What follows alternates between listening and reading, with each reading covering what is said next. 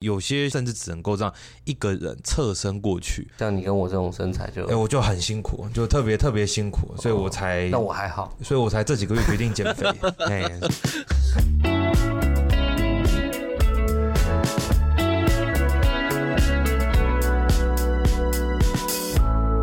各位听众朋友，大家好，今天是请对准你的麦克风第二季的第。五集。前一阵时间有一个南韩的直播主，那大家都叫她企鹅妹哦。她来到台湾环岛，引起了很多的骚动哦，甚至也很多人去追逐她在环岛的轨迹哈。后来大家发现一件事情是，为什么她的路线，她从宜兰开始走哦，往北台湾走，然后就从西岸走到最南端的鹅銮鼻。这跟台湾人的习惯感觉有点不太一样。通常我们如果到宜兰，反而是会沿着花莲、台东往下走。那为什么她不走东岸？那这个问题后来有。网友问他以后，七妹给了一个答案。他说，除了很热以外，哦，其实一个很大的原因是因为东部没有人行道。他讲这个事情里面凸显了这一段时间大家都很关注哦，甚至在网络上面也有很多讨论，也吵了很多架，也就是关于交通安全的议题哦。尤其从去年开始哦，其实台湾行人交通安全的问题，在 CNN 报道之下，下了一个标叫做。行人地狱哦，引发了非常多的讨论，甚至我们也看到有很多其他的国际的媒体也跟进，包括好像有很多从国外来台湾旅游的外国人都发表他的看法。确实，对于台湾的交通安全的部分，其实有很多的不理解，觉得为什么台湾这么美丽的宝岛，我们什么都有，什么都很方便，可是为什么我们在交通安全的状况上却是这样哦？先给一个简单的数据哦，台湾每年呢大概有。三十万件的交通事故哦，每年将近有三千人的死亡哦，四百位是来自行人的死亡，所以其实走在路上确实。现在大家都觉得好像是一件很有风险的事情。这个议题，尤其在国际媒体的推波助澜之下，我坦白说，其实对于执政党来说，这压力也很大。甚至我们其实也接到蛮多，即便是民党的支持者，蛮多的抱怨。前一段时间去到一些地方座谈，民党支持者也提出说，很希望交通安全的问题能够更被大幅度的改善。可是问题来了，就是大家看看起来是有一定的关注度。可是到底怎么去解决？到底怎么去面对？那今天当然我们本节目没有办法邀请到企鹅妹哈，有点可惜。但我们邀请到了企鹅，来邀请到另外一个专家罗怡。企鹅是企鹅交通手札的主人，那罗怡是台湾机车路权促进会的理事，是不是可以请企鹅跟罗伊先自我介绍一下？各位听众朋友们，大家好。那我是企鹅交通手札的版主吧。哦，我叫强宇。那我同时也是台湾机车路权促进会的副理事长啊。对，那我有经营我自己的 YouTube，然后还有脸书粉丝专业。大家好，我是罗伊。那我是台湾机车路权促进会的理事，在机促会里面主要是负责一些各个单位的联系，然后还有跟其他议题组织。联系的一个工作，还有活动的举办。罗伊前一段时间很红哦，他还跑去洗地板。你有没有讲你洗了一个什么东西出来？我记得是国民党征召后以市长的那一天，我就跟了一些伙伴，用另外一个组织的名义哦，那是叫共同护台湾联盟的名义，去新北市政府门口洗了一个绕跑市长后友谊。因为我自己本身是担任过十几年的新北市民，新北市也不是只有出现第一次绕跑市长，觉得应该要去表达一下诉求，表达一下意见。那天他去洗完以后，马上就被带到派出所去了。然后印象很深刻，到派出所以后呢，好几位哦新北市的议员都跑到派出所去救罗毅哦。刹那间，我还以为新北市议会民党团的总召被警察局逮捕了，然后不是哦，其实哦是罗毅被逮捕哦。我其实都呃吓了一大跳哦，想说是发生什么事情了。呃，感谢那时候呃很多议座的协助啊，哎，很感谢，很感谢。好，感谢就好。从我立法院上任的时候，最早的相识是来自于那时候我的办公室有一个咨询，这个电动车的占比要怎么提高的这个问题。那也包括一些相对补助的方式，我记得是咨询环保署。那我们就把电动车议题贴文贴出来了。一贴出来以后呢，没想到就遭到这个机车路权团体蜂拥式的洗版。我第一次遇到这个洗版的危机哈，有一点错愕。然后觉得怎么会这样呢？后来其实在更进一步的来跟机车路权团体做了几次比较深入的对谈，也了解他们的想法。所以跟路权团体其实有点像是不打不相识哦。多益你应该还记得吧？记得那个时候主要是呃我们的一些支持者，包括我们在内啊，跟委员，跟委员在这个要怎么样去推动电动机车，然后或者是要减碳上面有一些不一样的想象。那也很高兴可以透过那次的机会跟委员建立起比较深厚的关系，可以一起为台湾。做事这么会讲话哦，好，所以你们是不是都是透过洗版来作为一种对话的开端？我怀疑是这样子哈，你们不用否认哦。好，你看从什么时候开始关心交通议题？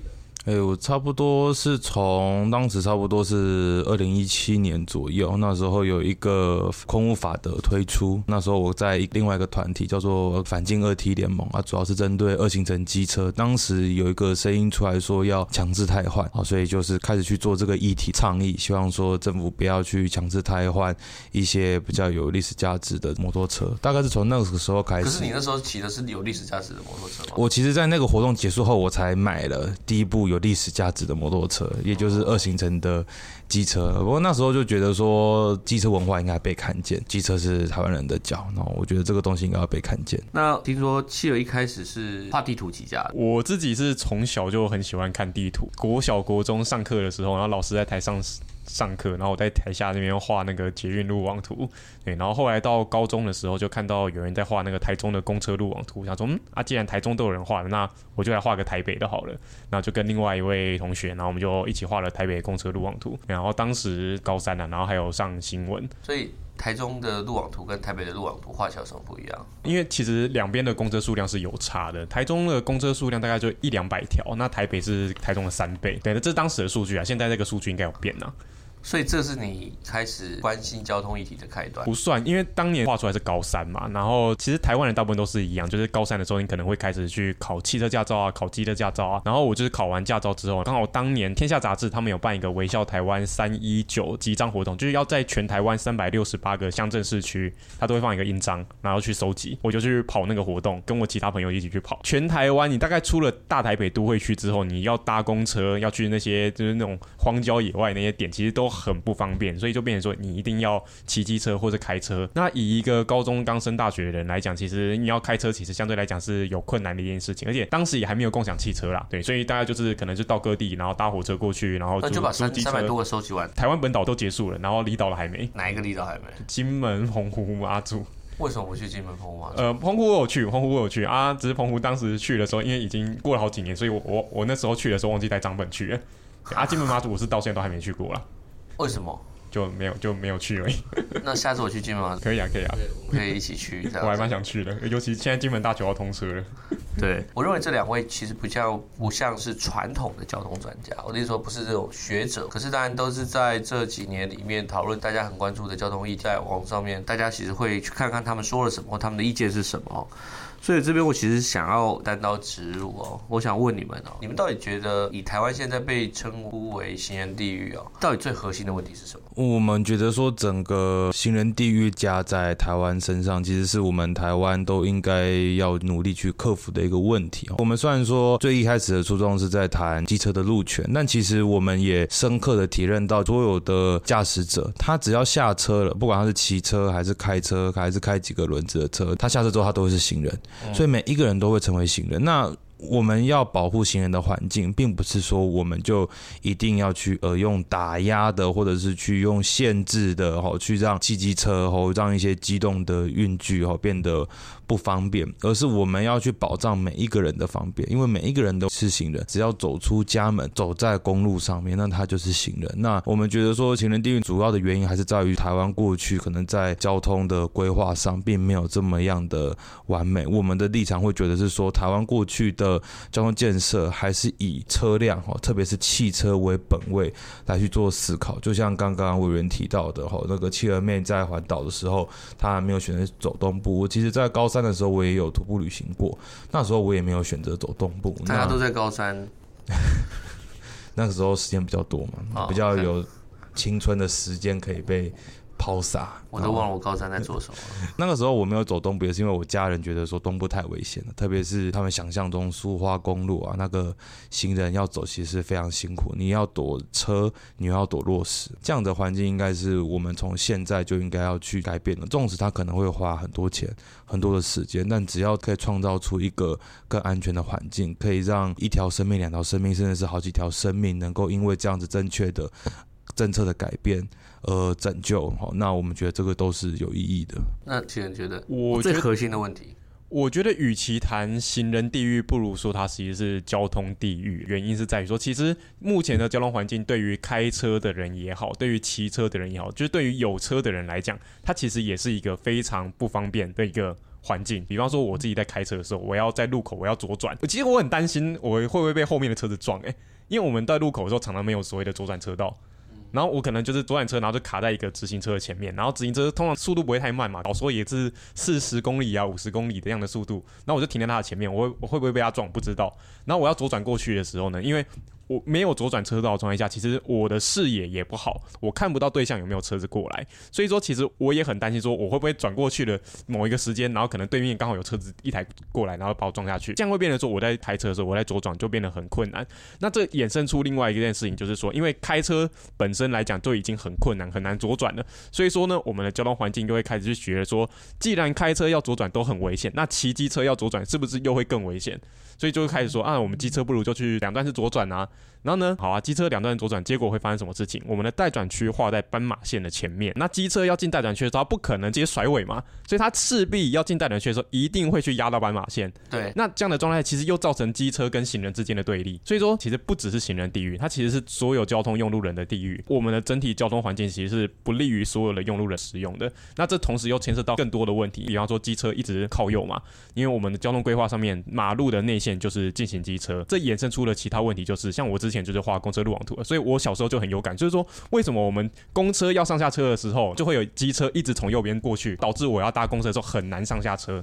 那其实就是过去的交通规划去造成的，因为我们交通规划一直在内线化进行机车，机车就一直靠右，机车靠右的时候，公车没办法好好靠站，公车没办法好好靠站，那其实又造成说乘客跟机车之间又是对立的，公车跟机机车之间又是对立的。那如果说我们都可以把我们的交通规划把它做好的话，那或许我们用路人之间的对立就会减少。那同时呢，也可以让我们目前所谓的行人地域，或是我认为的交通地域的这样的状况，可以更加的缓解。所以从两位的口中听起来，大家最核心的关键都是交通规划哈。其实前一段时间我们也在交通安全的问题上去做了一些请教。这个在交通问题上面最核心的问题，其实是在一个城市的空间上面，大家去做分配的问题。呃，确实过去看起来，我们比较优先的是让道路的空间优先。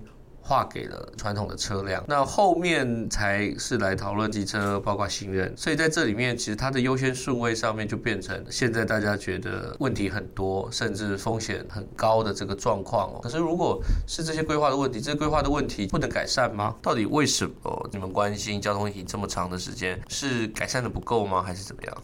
嗯，我个人的。观察，一方面是很多基层的公务员，因为很多的道路画设，他的负责的单位可能是地方的交通局或者地方的工程单位，但他们在画设的时候，他们就会去看说过去是怎么样，那我现在就怎么样去做，他们不会想要去做太大幅度的调整，因为每一次的大幅度调整，可能都会造成一些地方的反弹，可能是地方不理解，或许是里长哦，或许是地方的议员，然后或者甚至是呃地区的立委，他们会不了解说。一个好的交通规划应该要怎么样去做？因为在我们的倡议的过程，或者是说去会看的过程当中，发现其实台湾拥有交通专业的代议士或者是民意代表，我们觉得其实数量是真的蛮少的。很多在地的居民，他们对于交通的想象，那就是方便。那方便跟安不安全，有些时候真的不一定会画上等号，或纵使是说你有一个安全的道路，但你没有一个安全的道路使用的习惯，那再怎么安全的道路哦，也会变成是危险的。去改变它，我们有去尝试哈，但其实是蛮辛苦的。以我们协会主要倡议的机车路权来讲的话，大家会觉得说，两段式左转就是安全，直接左转就是危险，让机车去走外侧就是安全。机车如果走在内侧，就是要飙车，就是危险。但你问他为什么，他其实也讲不出个所以然来。但我们就常常会在倡议的过程当中，被这样子的错误的刻板印象给限制住。我觉得这个是我们在谈交通问题蛮大的困境。它虽然有慢慢在改善，但就是毕竟台湾有几万个路口，我觉得那个速度还是不太够。这是我们的经验。其实你刚才也说到，这个是地方政府甚至乡镇公所这个专业不足的问题。照理来说，倡议的对象应该就是地方政府啊。这也是为什么现在我觉得网络上面大家有一个争论：如果交通管理是在地方自治事项里面，那各地出现问题的话，就是找各地的地方政府啊。尤其是现在，坦白说，多数都是国民党在执政啊，所以很多支持的角度其实是用这个方式在质疑。现在看到台面上面的路权谈，那为什么不去抗议地方政府？其实对地方政府的抗议，我们那个数量也没有少过啊。像是大家对台湾机车路权促进会最有印象的抗议，可能就是待转大富翁嘛。那待转大富翁它就是一个从台北市开始的一个活动，除了台北市之外，后来有新北市啊、桃园，然后还有台中，然后后来还有到台南、高雄。那其实像这样的活动，你可以去看嘛。当时。台北市是柯文哲，民众党不是绿的，然后新北市是朱一伦，然后后来换侯友谊，那是蓝的。对，那桃园是郑文灿嘛，然后台中的话，林佳龙时代好像没有啦，所以后来到卢秀燕时代之后就也有嘛，那也是蓝的嘛。对，那台南、高雄都是绿的，那这个就不用讲。诶，哦，高雄有一场，当时是韩国瑜，不管是哪个政党，其实都有地对地方都有。那后来经历过这些待转大富翁的这个活动之后，我们跟台北市交通局，然后跟新北市的交通局开始就有说，我们可能每个月或者每两三个月就是定期要开会，虽然说过程中可能有些插曲，但是跟台北市大致上还算顺利啦。那尤其台北市关心交通议题，并且这实际了解交通议题的议员，确实这个数字是比较高、比较好的，对，比较多的。但是在新北市的部分，我们就遇到很多的挫折，甚至是连国民党自己的那个游玉兰委员，他们自己都说，你新北市你跟路权团你开会开了一年，然后你八十七个路口里面，最后只有两个是取消机车强制两段左转的，其实他们也很不满意嘛。这是在侯友宜执政还是朱立伦执政？哎、欸，是侯友谊执政的时候。所以侯市长在交通安全的表现的状况怎样？呃、欸，这个东西，你先撇除你是一个独派青年，然后在意转型正义这件事情。是是是是是，你可以先想象现在你是不在意转型正义。可以啊，我花一秒钟啊。好，我们开过这么多次的意见交流会也好，或者是协调会也好，我们会觉得说新北市是我们经验当中最差的一个县市。主要是第一个新北市来跟我们谈的主席的层级哈本来就不高，他是派一个科长来，那他其实可以决定的事情。交通局的科长。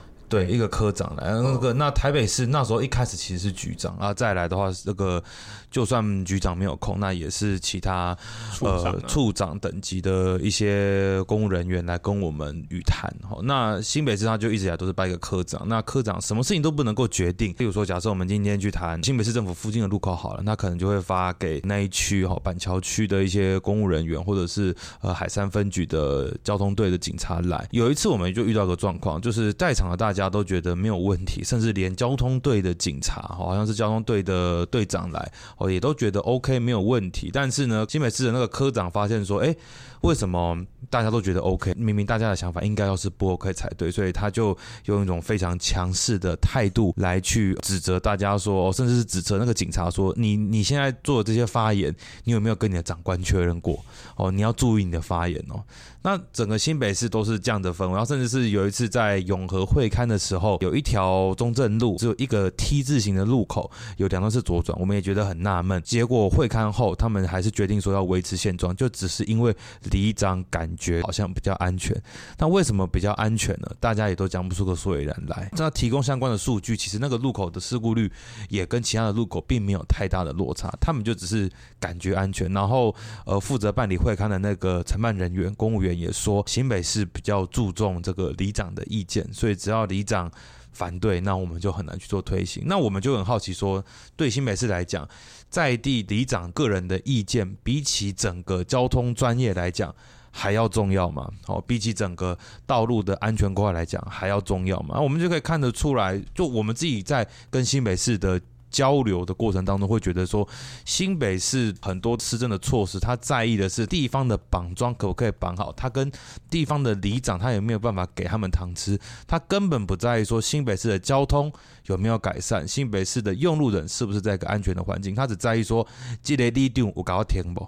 我觉得这个是我们在新北市非常地方政政治的逻辑。对对，这是我们在新北市的一个很大的问题。但我们觉得说，在台北市也会有这样的状况，但不会说像新北市一样这么的蛮横不讲理，或者是这么的荒谬。台北市至少他们还会生出几个理由给你听，但新北市连理由都不要啊，你就攻北赛啊，你就刷刷去啊。所以其实就双北来说，呃，其实新北确实是比台北市差蛮多的。我觉得在台湾来讲，以直辖市来讲，我觉得可能是最差的。在哦 哦。哦我我是觉得你把台南放去哪里？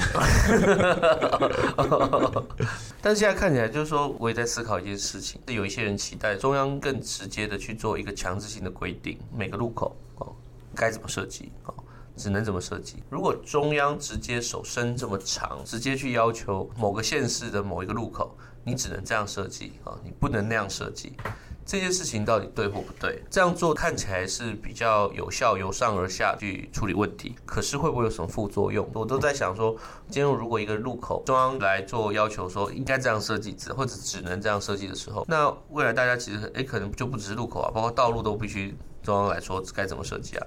所以后面可能就变成是整个地方的交通路网，或者是地方的运输，都变成是由中央来规范和要求怎么设计。那这是不是会冲突到了一个很本质的问题？就是地方管理其实是地方自治的权限。但我也可以理解，现在大家希望有一个强而有力的管理的方式，然后告诉大家什么事情是不行做的。这看起来变成是一个灰色地带。你们有没有什么更好的解决的方法？严格来讲啦，我们也不是说什么中央就是真的把手伸得很长，伸到地方说，我就是强制你这个路口一定要这样做设计，一定要这样子去画，而是说我们希望中央它有一套设计的标准出来。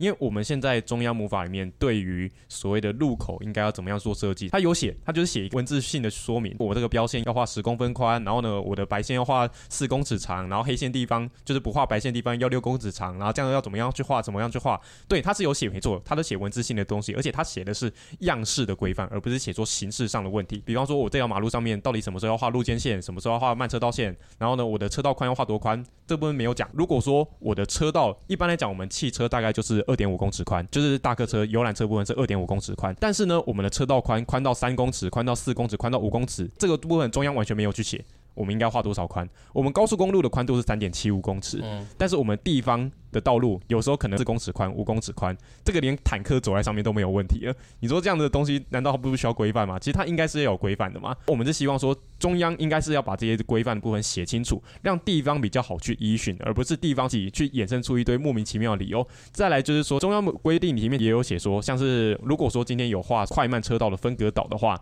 内线车道原则上是禁止右转，外线车道原则上是禁止左转的。但是中央的法规里面又开了但书，里面又说地方可以。依照自己的需求，让内线可以右转，外线可以左转。所以说，到了高雄市的时候，就有很多的路口，它内线车道是可以右转的。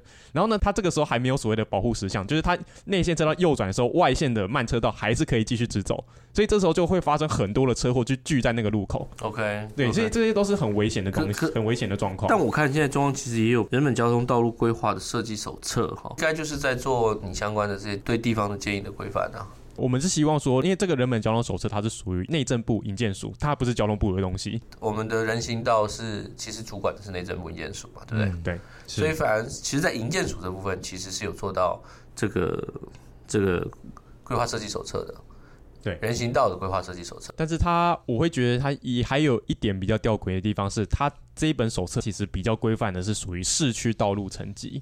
那如果说今天不是市区好了，比方说台中市大安区，对，它是一个海边的过去的非市区可能就没有，对，那它可能就用不到这本手册。而且重点是什么呢？比如我们现在想象说台中市大安区，它是属于直辖市，所以说它里面的道路应该要去归交通局去管的吧，并没有。在台中市呢，出了旧的省辖台中市之后，它所有的道路都是归区公所的农建科去管的。但区公所或者是农建科有能力管，会有能力画吗？我们认为说他们没有能力。那实际上我们在现场会勘的朋友，他们也发现说，现场的这些人员，因为他们管农田的、管建设管比较多嘛，要他们去管到交通道路规划，其实对他们来讲是太过苛。那时候为什么会分给他们？这是过去乡镇层级时代留下来的这个组织编制，一直沿用到现在。大概只有新北市，他从台北县升格之后，他又好好的把这个编制收回。回来，那台南、高雄的状况我不清楚，但台中部分是确定是没有收回来的。嗯，OK，我我至少刚才听到大家相对有共识的事情是说，中央的规范要更清楚嘛，哈，就不要有些地方好像就断掉了，或者说就没有相关的设计的要求，应该要把设计的要求给写清楚，甚至契尔的意思说不该只有文字，而是应该要有包括相关的图示，是的，包括可能一些限制条件，应该都把它摆进去。你的意思是这样子吗？是是是，我们希望说尽量用图示的方式，因为你今天就算不要讲台中好了，你到了彰化啊、云林啊，他们一定还是有归乡镇公所的农建科去管辖的道路，你要他们全部都编列到县市政府下面的局处去管，其实它还是有一些相对应的难度。所以，与其去处理这些很难处理的组织员额编制的问题，我们不如就是从中央开始，把一些道路设计应该要怎么样去做划设，定得更清楚，让地方的承办他们真的要去道路的施作的时候，有一个比较好依循的规则。我们认为说，这个反而是去降低地方承办他们经手的压力。比方说，他们现在没有规范的话，地方可能是哪一个代表啊，哪一个议员啊出来说，我希望路要这样子改，然后他们就说好了，那就这样改，因为他也不知道讲怎样改比较好。那地方的代表、地方的议员，他们可能也不知道怎么样改比较好。所以，如果说今天我们有一套更明确的规范，告诉他们说，诶，如果你这样改，可能会发生什么事情？你这样改可能会比较好的时候，其实对于这些地方的承办也好，或者是一些代表啊、一些村里长啊，然后还有一些议员来讲，他们也会知道说，哦，或许这样改会比较好。那对于地方的交通安全是更有帮助的，对于地方交通上的便利可能是更有帮助，也不会每次遇到事故的时候就要在路口去插一根测速照相机，插一根红绿灯。测速照相机运作也是要钱的啊，插红绿灯一根就要一百万起跳。了，这些都是钱呐、啊。那是不是说我们就是把这些规范把它定好之后，其实对于整体国家经费来讲是有所帮助的？我我自己也感觉到，其实蛮多地方政府感觉上是有点像是在吃中央豆腐，把责任推给中央了。事实上，中央并没有说。你只能这样画，你不能那样画。可是当你今天要求他做出改进的时候，他就拿一个说中央要求我只能这样做，不能这样做。可是这里面中央跟地方的分则里面看起来是有个模糊地带，然后这个模糊地带里面出现了一个大家推来推去的空间。如果要改善的话，这边是一个会需要重新做设计的一个地方哦。那最近其实大家也讨论到这个交通安全基本法的问题，包括。交通部的王国才部长，也包括行政院邓文灿副院长，大家也出来提到说，接下来应该是要来立交通安全基本法。我想问一下，你们觉得交通安全基本法能够解决问题吗？或者你们期待是什么？我们觉得交通安全基本法它应该是一个解决问题的开始。像我们刚刚在讨论的过程当中，光是要去理清楚说。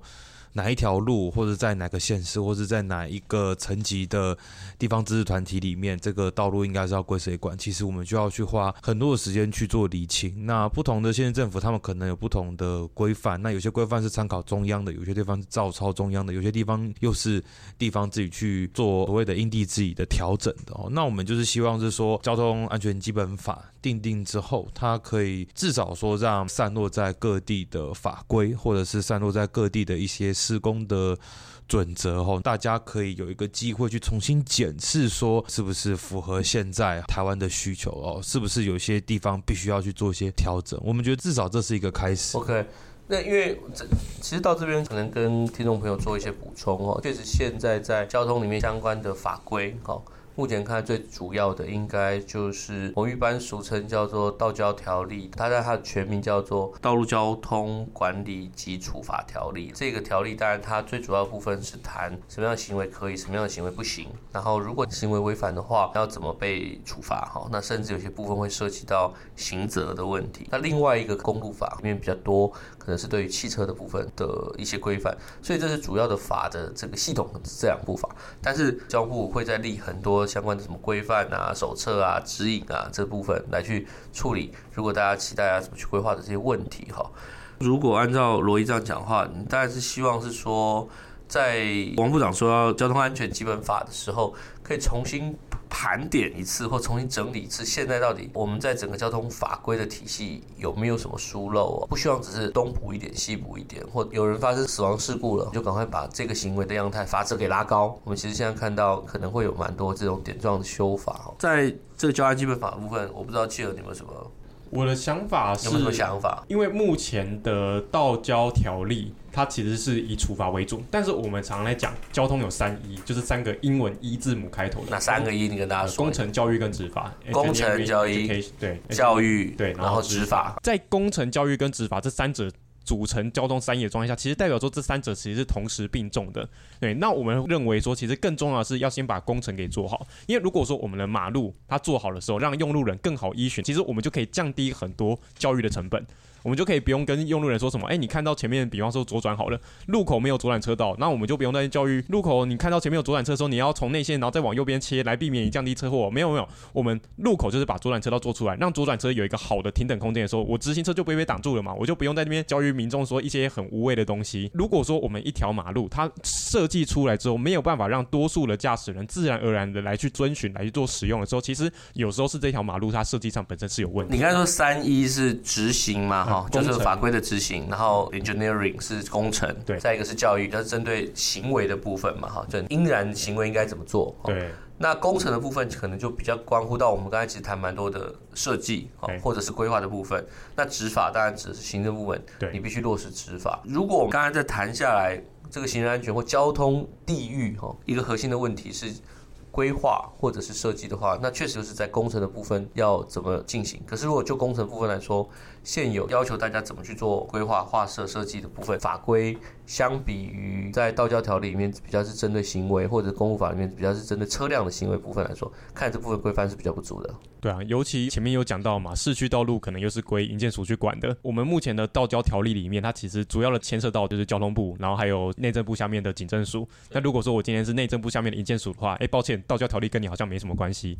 那如果说我们又要去谈到说驾驶人、用路人的教育的话，哎，抱歉，教育部也没有被牵涉到里面。所以说我们才会希望利用这一本新的这个交通安全基本法，把所有会牵涉到交通行为的这些单位一起整合在里面，大家一起来去讨论说，我们未来的马马路应该要怎么样去做一个改善，包含到工程也好，包含到教育也好，包含到执法也好。那这样我们更有一个依循，让所有的用路人更知道说我们的未来的交通规划应该是长成什么样子。那我们希望说透过这本交通基本法，我们未来的台湾道路交通环境可以改善。说实话，之前在讨论的时候，王部长有私下在跟我做一些讨论，也感叹了。就像记者说到，其实交通的问题牵涉到的部会蛮多的，不只是交通部，哦，也不只是公务总局了哈，甚至有很多是在内政部，然后营建署。所以刚才说市区道路，包括人行道，其实都是归营建署管的哈。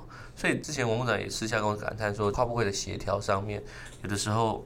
还是有些地方有点无力，更不用讲涉及到跟地方营建单位，刚才甚至说有些地方是乡公所的农建科在主管，所以牵涉到单位很多。那大家可能就会期望说，在这个基本法里面，是不是可以把这相关单位的权责，其实做一个更清楚的理清跟划分，然后整个的法的体系。我听起来现在大家是有这个期待，所以这是一个对的一步，只是怎么样让它真的能够去解决问题是这样子，对。改革不可能一步到位了，也不也也不可能说马上就解决。就像一开始我们讲的，还是希望是说这是一个我们开始盘点、开始面对的开始，也不敢说一次哦，交通基本法定下去，所有问题都一劳永逸的解决。那其实我们有些时候在跟中央部会协调沟通的时候，我们也有讲到说，如果说中央觉得他的政令到地方治安难行，那我们也会去用更强大的力道去要求地方政府或是地方的相关的主管机关去说，那中央这边吼，我们有去倡议，我们有去谈规范也都有了，地方该做的就是要去落实。那因为这个对整体的交通环境是好的。如果说地方不去落实，那就像我们曾经办过的很多活动一样，纵使像南回。改说真的，我们其实大部分的伙伴都还是在北部都会区居多，这是事实。但像南回改通车，一开始没有让重机、白牌机车上去啊，现在也还没有让白牌机车上去。那我们也是跑去南回改那边抗议。其实我们的能动性还是很强，我们对于交通、对于安全的。追求，我觉得是很强力的。其实，在看《交通安全基本法》，如果对比《环境基本法》，如果要真正进入到管理或者是实质的规范的话，其实可能会是需要更多的作用法。比方说，《环境基本法》里面它是一个架构，但下面还是会有水务法。空污法、废氢法，现在包括我们在谈低碳或净零的气候法，会是用这些作用法来做实质的管理。所以就基本法本身来说，它其实提供的是一个框架，可是你的法的体系里面可能还是有下面这些不同的法，你才能够去把所需要的规范给做起来。当然，我们也在看下面能不能够把交通安全基本法如果送进立法院以后，然后能够做一个好的处理来去解决刚才大家看到的这些问题，尤其是在规划或设计方面的，就是大家所工程的那个一的这个问题哦。说实话，压力最大其实是行人路权。就像刚刚一开始罗伊说的，每个人打了车、下了机车、下了汽车、下了捷运，你都会成为行人。所以就行人的部分来说，我在数据上面看到，其实现在台湾整体的人行道的比例应该好像还是差了一点。双北大概有六成，除了双北以后，好像看起来只剩四成多，所以大概有六成多的地方其实没有人行道的。这部分应该也还是地方政府全责吧，对？还是中央，中央也有。其实这部分怎么划分？这个有时候就牵涉到说那一条路到底是归谁管的。OK，对，那其实有点复杂，因为在全台湾大致上来讲啊，国道就是归高工局，就是交通部的去管，这个是最没有疑义的。那省道的话，六都以外的部分基本上都是归公路总局，也就是交通部管辖的。但在六都里面的省道，有一些是归公路总局，对，那有一些是归地方政府。对，那这个就是有点复杂。对，那我们就先大概这样理解。然后呢，其他的道路基本上都是归地方政府去管，除了科管区跟工业区之外。嗯，科管区归经济部管辖，就是科管，就是经济部的科管局去管。对，那工业区也是归经济部去管的，经济部的下面的工业局去管的。对，那其实它有点复杂，所以说我们说人行道它到底是归谁来管？因为中央也有，地方也有。对，其实它是有一个，而且中央也不只是一个单位，对，就是对。所以它是非常非常多的单位，非常庞杂的单位。如果是这样的话，那可以想象你要去增加人行道的部件的 KPI 就不好定了。但是我们认为说，其实最迫切需要改善的一定是市区里面，因为市区里面人口是最多。但市区是营建署管嘛？它是归地方政府去管，那营建署应该是有所谓的督导责任在里面。所以说，我们认为以市区道路来讲，营建署如果花多一点心力下去做的话，然后还有地方政府这部分，应该是对于行人的安全的提升，应该是最有效的。罗颖觉得？这个人行道部分还有什么观察到的问题？人行道其实很多是在权责的机关上面应该怎么样去做要求啦。那我觉得在更实务的层面来看，就像刚刚讲到六度的人行道，虽然说有稍微多一点点，但以我过去长时间住在新北市的经验，多人行道它有是有，但它其实也不合格。它整个在人行道的建设上，可能中间就插了一个变电箱。你绕过了变电箱之后呢，又再插了一个行道树。哦，不是说行道树不好，也不是说要把所有的变电箱都架高或。或者是埋到地底下，有些甚至只能够让一个人侧身过去。像你跟我这种身材就，就哎，我就很辛苦，就特别特别辛苦，所以我才。那我还好，所以我才这几个月决定减肥。哎，我们会觉得是说，除了人行道的建制上、数量上去做要求，它品质上来讲也要去做要求。像台北市有些地方，它使用的是标线型的人行道。对，现在看起来台北市应该蛮多的数量，其实是用标线型的方式来划设的。是是是是，是。但是好像功能上跟真正的人行道还是有差距吧？一定有差的。实体分隔的问题。你如果说有实体的人行道，当然呢，我们看到像前一阵子就是某一位艺人，他把他的车就直接停在他的店门口。一个罗姓艺人，他就把他的车停在人行道上，因为他说他的车很贵，在之前停在一般的路边停车格，那被人家撞坏了好几次，所以我就把它停在人行道上面啊，多出来的那些罚单就当做是买保险。他这样讲，哎，对，他是这样讲的。但我觉得这样子是特例。那我就觉得实体的人行道，它最主要是说它会有个实体的分隔。标签型的人行道，说真的，你驾驶人你要侵入很简单，你就方向盘一转就过去嘛。那你实体的人行道，它可能会有个路缘石，它会有个高低。的落差，它对行人会有更实质的保障。然后，那当然，我们觉得有些地方、有些路段，因为那个经年年月的关系，所以说要去建设实体人行道，可能短时间内有困难。所以我们觉得标线型人行道，它的确是一个现阶段没有办法的办法。至少它可以画出一条线，跟行人讲说，你走在这里面，在法规上你是安全的。说实话，除了双北，其实很多地方的人行道的比例恐怕。更低。前一段时间，我们其实会到南部很多地方去浮选哦，那我们会去发面纸啊，哈，或者是什么的。那发面纸，你当然就会很需要跟走走在路上的人互动。可是真的蛮强烈的感觉，不同县市里面画设人行道的逻辑不一样。有些县市真的挺危险的，甚至你你看到那个行人上面是很不好走的。这个部分我不会说是有城乡差距了，可是你可以看得到，在一开始在都市规划的时候，嗯，大家的逻辑不一样。在这段时间花了一点时间去了解交通议题以后，发现更核心的事情确实是都市空间的分配的逻辑。如果我们没有办法把行人在都市的空间分配或竞争的逻辑里面的优先顺序往前提的时候，你要怎么去划设都蛮有限的哦，因为你都只能在那些剩余的边边角角的空间里面想办法去划设。我认为这恐怕才是人本交通的核心。在都市里面，你到底怎么看待行人？行人跟车子冲突的时候，那你要不要把行人优先顺位给提前？最近有看到有个政策说，如果你走到斑马线上，附近的车子就要停下来。当然，现在这个政策喊停了哈，但你们对这个政策的看法是怎样？这个政策，我觉得是有点啊。就超之过急啦，对啊，比方来讲啦，就是像台北市的敦化南北路好了，路宽就是六十公尺。比方说小巨蛋前面好了，那行人准备要过敦化南北路的时候，然后呢，我右转车子，我还我看到行人在对向要过的时候，六十公尺前我就要让他先过，不可能啊，行人走过来你前面，搞不好已经要花一分钟了。因为六十公尺长的行人，搞不好走过去都要花就要花个大概三十秒一分钟。你不可能这个时候让车子全部都停在斑马线上，然后等待前面，诶，完全没有行人要通过。其实这是不可能的事情。这个东西它利益是好的，但是它有点操之过急的原因是在于说，我们有时候道路的设计上面，有时候路宽可能是过宽。那所谓过宽指的是说呢，它是无效益的宽，因为我们一条马路。它的车道宽大概就是三公尺就够了，但是我们可能常常画到四公尺宽、五公尺宽、六公尺宽，那剩下的这两三公尺宽的空间，其实对于车辆来讲，它就是一个无效益的空间。那这时候车辆可能就会违停在上面，对于行驶的车子本身来讲，其实也是危险，因为它可能要去闪这些违停的车。对于行人来讲，它也是危险，因为多了这两三公尺的空间，它必须要在马路上面多越过两三公尺。那对于行人曝光在柏油路上的时间来讲，也是会被拉长的。所以我们会希望在马路上面，我们应该是要把一些。无谓的空间，车子根本用不到，或者车子根本不该用的空间，把它归还给行人。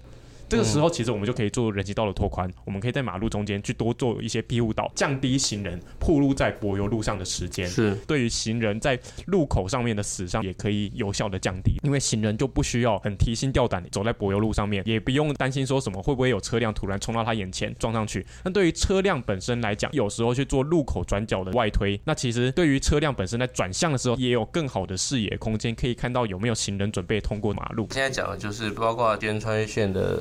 退缩嘛，哈，就是让它跟转的地方再拉出一个距离，不要在转的同时直接转在斑马线上面。所以看起来这其实是有方法可以处理的。当然，我说这个政策推出其实有点可惜。看起来它的利益是好像我们刚才其实希望的把。行人的优先顺位往前提高，可是好像在整体规划上面不是这么细腻，所以现在有点还没出场就开始负中。对啊，我我们觉得其实这个政策的讨论当然已经延续了很长一段时间嘛，但其实最一开始我记得是有媒体报道说是警政署，就是原本是去谈说车辆跟行人穿越道上面的行人要有三公尺左右的距离，但呃后来呢，那个似乎是有媒体报道说警政署要把它列为就是只要斑马线上。上面有新的，那双向的车就一定要完全的静止的状态。那其实我们会觉得说，这样子的做法其实就很像矫枉过正。对，我们的确是有用“矫枉过正”这个词啊，但我们会觉得其实是一种不去探究根本问题的膝跳式的反应。就像我们前一阵子在花莲有一个游览车车祸嘛，那结果我们看到就是地方政府做的第一件事情就是查车速照相。哦，没有，我跟你讲，那区间测速架设路段还不是在发生车祸的那个路段，它隔了十公里。对，就是这整个逻辑就会让我们觉得很诡异哈。那当然。而且我们也会认为是说，难道警政署也好，交通部也好，在去做这样子一个政策要推出的时候，或者是你要放风声给媒体的时候，难道没有想过说，整个民间会对这样子的措施不理解而造成一些反弹吗？反弹之后呢，那一个是警政署提出来的东西，那最后面又是交通部部长出来说，我们应该要暂缓实施，这整个权责就蛮奇怪的。当然，我们在网络上跟网友有一些争吵，有些人觉得说啊，这个就是你们要的东西，那现在出来。来了，那你们又说交往过正，你们就是很难伺候啊，你们就是单纯就是看执政党不爽而已啊。我们其实都有收到这样子一个讯息，但其实我们还是要跟大家说的一件事情，就是说，第一个停让行人，我们觉得这是应该的哦。但是要怎么样去做停让行人，或者说是要维持现在那个跟行人保持三公尺的距离，还是说要像之前警政署的方案完全的停让？其实我觉得这个是可以讨论的，也不是这么绝对的。那只要行人穿越到上面有行人，就一律全部停止。这其实也不是我们一直以来的一个主要的这个诉求。我们觉得有些地方它是可以这样子，它可能路口很小，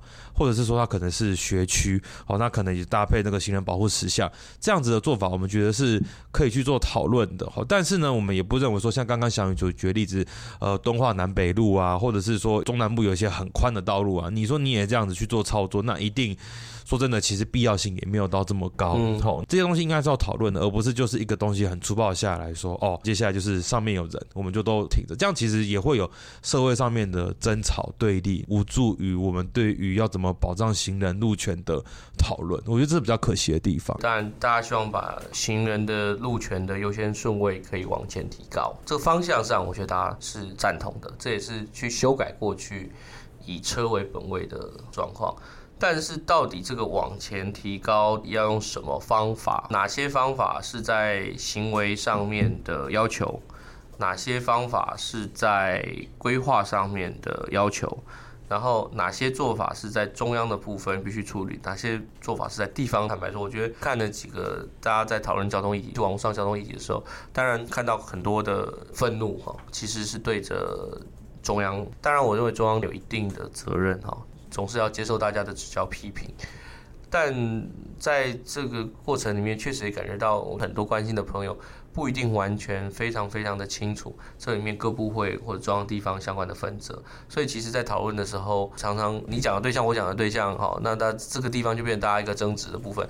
可是我感觉到，其实就概念来说，大家基本上都是同意，应该把行人路权的优先顺位往前提，甚至我坦白说，我都觉得机车的使用的优先顺位可以再往前提，因为。我自己骑机车都有一个强烈的感觉是，好像哎，就是等于是道路空间优先是先画这个汽车，好，他需要的。那机车也好，先也好，都是用汽车在用剩的。这个心情其实我觉得我也可以懂，好像机车或行人有点相对于汽车次一等的。的感受，自己在骑车的时候，坦白说也有这种感觉。但是在调整的时候，怎么样不要落入说刚刚罗伊话用矫枉过正了？但是我觉得怎么样变成是说一个比较细腻周全的考虑，尤其是把行为跟该规范、该设计的部分也考虑进来。我觉得这可能是接下来大家怎么把这个焦点给对准很重要的环节。其实我觉得恐怕除了在网络上面的争，有些时候讨论，有些是吵架，有些是争执以外，我觉得我们恐怕。需要各方不同的力量或关心的人把焦点给理清，才能够让问题真的是解解决到到位了，或者大家力气要花在什么地方哦。今天很谢谢，包括罗伊，包括企鹅，那来到我们这些，我觉得今天是我们几次的讨论里面比较硬的讨论，而且刚才讨论很多都是关于政策上面的一些思考。我也想问看罗伊或企鹅，你们还有没有什么问题？有没有什么最后要说的？我们呃很感谢委员一直以来对于很多进步的议题，那都很关心。哎，那讲话很官腔。我觉得交通议题都是蛮庞杂的啦。哦，那我们还是希望说，对对对，我们还是希望说，不只是今年，也不只是明年初，希望在未来的几年，也都可以继续跟委员一起来讨论这样的议题。哦，你看这眉毛挑动的，我觉得好像很有深意啊。好，既然你说啊，我我觉得刚刚当然罗伊讲的这点是蛮重要的啦，对啊。那当然，另外一方面，我们也会希望未来啦，我们也希望说中央的交通部，它或许比照我们现在跟台北市一样，可能是有一个定期的一个沟通的机会。